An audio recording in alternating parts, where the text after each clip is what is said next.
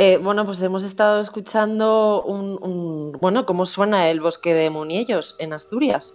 Elizabeth Sanz es la responsable del Viajero, el suplemento semanal del país dedicado a los viajes. Y esta es una de las ideas que han tenido estas semanas que nos quedamos en casa sin remedio, especialmente este fin de semana, que estamos en plenas vacaciones. Y esta es una de las propuestas que hemos publicado recientemente en el Viajero, a raíz de, de un libro que ha publicado un sonidista de la cadena SER, que se llama Carlos de Ita. Su libro se llama Viaje visual y sonoro por los bosques de España y aparte de fotografías, pues incorporo también unos códigos QR que tú puedes escuchar lo que estás leyendo y lo que estás viendo en fotos, ¿no? Y nos pareció un tema muy interesante para publicar en un momento como este, una forma diferente de, de viajar, que es lo que en el fondo ahora tratamos de, de buscar y tratamos de proponer a los lectores del viajero. Viajar sin viajar parece un imposible, pero hay muchas formas de hacerlo en este puente de Semana Santa, ¿verdad? Proponer desde pues, un recorrido virtual por el Museo Thyssen, que han hecho pues, una página web maravillosa que te permite recorrer la exposición de Rembrandt, en la que incluso te proponen una lista de, música barroca, ¿no? Pues para ir recorriendo los cuadros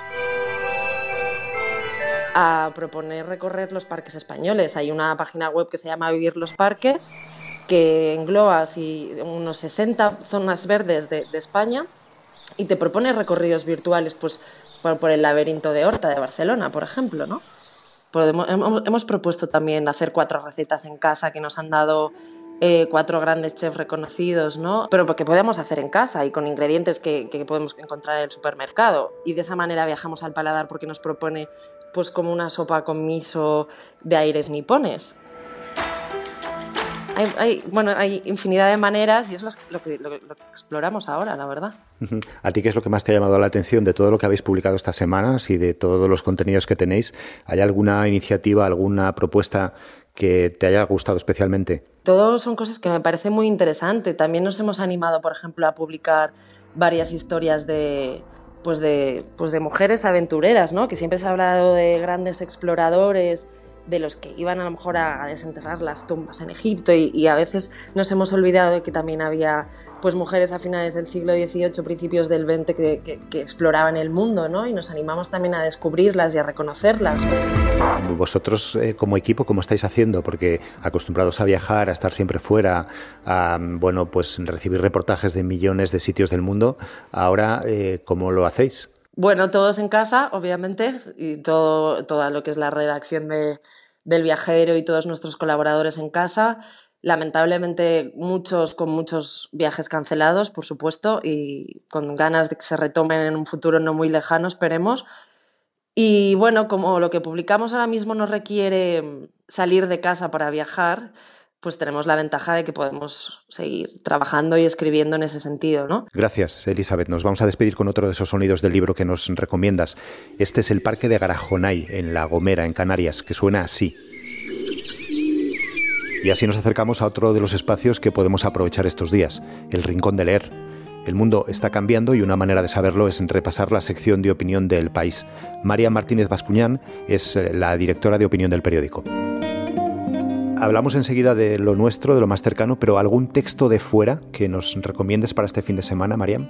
Hace poco leí un texto de, de Arundhati Roy que sacó en, el Financial Times de Pandemic is a, is a Portal y donde hablaba un poco de, las paradojas del momento, un punto en común a la mayoría de los textos que se están produciendo en este momento. Por un lado, eh, hay un virus que aparece de repente que nos enseña que la comunidad humana es, es igualmente frágil, pero al mismo tiempo es verdad que hay gente lo, que lo va a pasar peor y que se va, eh, el, virus va a ahondar en las, en las desigualdades.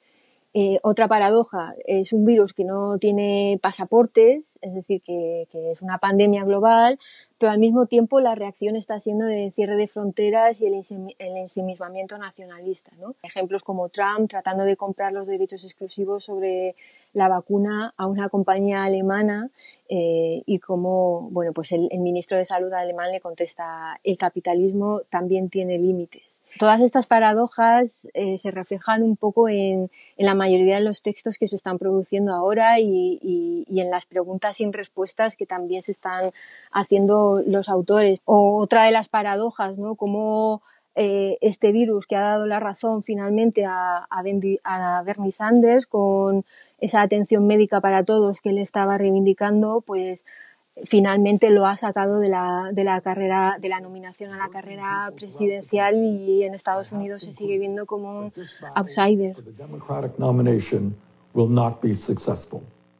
Acercándonos más hacia, hacia Europa, Mariam, eh, ¿algún artículo, alguna reflexión que nos quiera recomendar o que quiera recomendar a la gente que nos está escuchando para estos, para estos tres días de, fin de semana? Pues otro eh, que se publicaba hace un, par de semanas, creo, en Le Nouvel Observateur, que escribía eh, Eva Iyud, que es una socióloga franco-israelí muy buena. Tiene un libro que se titula ¿Por qué duele el amor?, donde analiza esto desde una perspectiva sociológica. Es una autora que que siempre me parece que es eh, reveladora en los, en los análisis y muy original, y lo titulaba así, La insoportable levedad del capitalismo frente a nuestra salud. Y, y, lo que denuncia es lo que ella denomina pues, la impostura del neoliberalismo, que ha privado al Estado de sus recursos y que ha sacrificado el mundo del que el capitalismo se estaba alimentando. A mí me pareció bestial porque eh, eh, empieza describiendo lo que está ocurriendo eh, con, con, la película de Lars von Trier, Melancolía. Es una película brutal en la que eh, eh, el mundo está a punto de desaparecer, está, está condenado la Tierra a chocar contra un planeta que se llama así, Melancolía. Entonces, al final de la película, tú como espectador estás como entre fascinado y paralizado y, y ves eh, cómo el planeta Melancolía acaba estrellándose contra la Tierra, ¿no? Y entonces ella lo compara con lo que estamos viviendo ahora mismo. Todos estamos inmersos en un shock, en un evento global que en eh, cuya magnitud pues no hemos comprendido completamente. Y acercándonos a los análisis que tenemos en el periódico, ¿qué reflexiones te han llamado la atención que podamos repasar de estos días? La semana pasada que quisimos sacar un texto de Paul Preciado que se titulaba Aprendiendo de, del virus, donde viene a decir un poco que a través de la medicina y de la salud, pues el Estado está administrando y está controlando también a, a, la, a la población, ¿no? Hoy ah, se publicábamos una tribuna de Ekman, de una autora francesa que habla de, esta aceleración de la historia que acaba provocando pues, el encumbramiento de China ya como primera potencia mundial y cómo el mundo ya ha entrado en un periodo de competición política e ideológica que se ha acelerado con la crisis de la COVID, en la que China está tratando de presentarse ante el mundo como el país que mejor ha sabido gestionar la crisis sobre todo en comparación con, con Estados Unidos. ¿no? Hay otra que recomiendo muchísimo, que, que publicamos también hace, hace unos días, de Antonio Muñoz Molina, que se titulaba El, regreso del conocimiento, ¿no? donde habla un poco de cómo ha supuesto pues como una sacudida violenta todo esto, que nos habíamos acostumbrado a vivir en un mundo muy banalizado por, por la opinión, también en el ámbito político, y, ahora por primera vez desde que tenemos memoria, pues están prevaleciendo voces de personas que saben realmente eh, que las necesitamos, que son las voces autorizadas de, de, la ciencia y cómo esto, bueno, pues es, es algo que, que, debería permanecer después de toda después de toda esta crisis. ¿Algún libro? Acabé hace poco el, el libro de Siempre Autoras de la Casa, el libro de Elvira Lindo, A Corazón Abierto, que me, me ha encantado, la verdad, donde se, se la reconoce muy bien y, y que engancha desde, desde, el primer momento, eh, donde cuenta la, la, la historia apasionada de, de su relación con, con sus padres y merece muchísimo la pena. Y otro que no puedo dejar de recomendar, que es el que estoy, con el que estoy ahora, que le tenía muchísimas ganas y ahora pues eh, eh, que hay más tiempo, pues estoy aprovechando para leerlo, que es el de Irene Vallejo, el de Infinito en un Junco. Terminamos hoy así este episodio un poco especial de Crónicas de un Virus. Soy Carlos de Vega. En la edición y más cosas está José Juan Morales. Saludos a José Teixeira en Brasil, a Rubén Kriskovic en Argentina, a Bernardo Pérdomo, a Libertad González, a Noelia, a Mamen, profesora de un colegio de primaria en el barrio de San Fermín, en Madrid. Gracias por escuchar. Queda un día menos, mañana pasará más cosas.